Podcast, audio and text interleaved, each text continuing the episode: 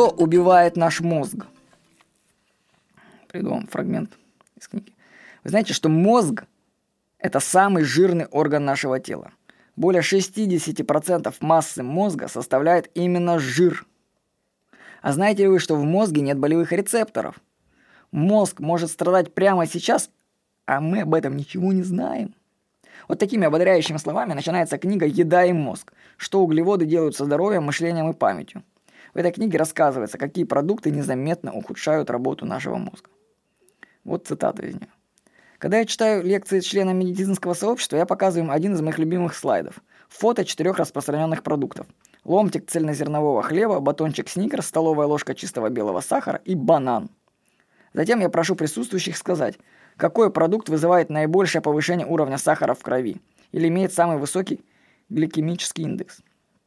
В 9 случаях из 10 люди выбирают неправильный продукт.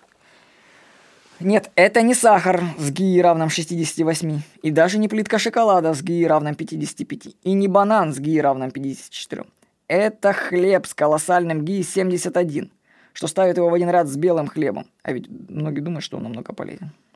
Более 30 лет мы знаем, что пшеница повышает уровень глюкозы крови больше, чем сахар, но почему-то продолжаем думать, что это невозможно. Тем не менее, это факт. Лишь немногие продукты вызывают такое повышение уровня сахара в крови, как пшеница.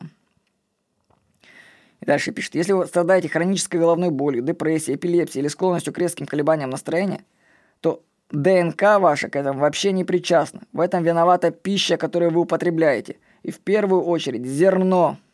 Да, вы прочли правильно. Мозговые нарушения начинаются с ежедневного употребления хлеба. Я собираюсь это доказать. Это кажется абсурдным, но это так. Современное зерно незаметно разрушает наш мозг. Пишет Кристин Лоберг Дэвид. Перламутр или в книге «Еда и мозг. Что углеводы делают со здоровьем, мышлением и памятью». Вот так оказывается. А нам говорили, что хлеб всему голова.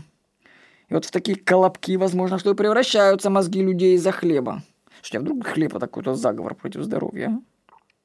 А? Ну, хотя, конечно, теория здорового питаема уйма. В той же книге «Еда и мозг» рассказывается, что мнение о полезности продуктов постоянно меняется. Так раньше считали яйца полезными. Потом, ну это в США.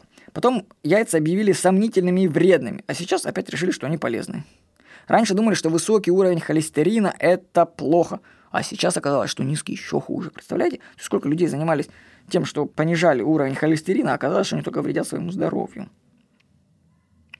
Тут пишет, исследования за исследованием показывают, что высокий уровень холестерина снижает риск развития заболеваний мозга и увеличивает продолжительность жизни. То есть люди слушают рекомендации по питанию, применяют их, а потом бац, оказывается, что все было наоборот. Как говорится, нужно думать самим.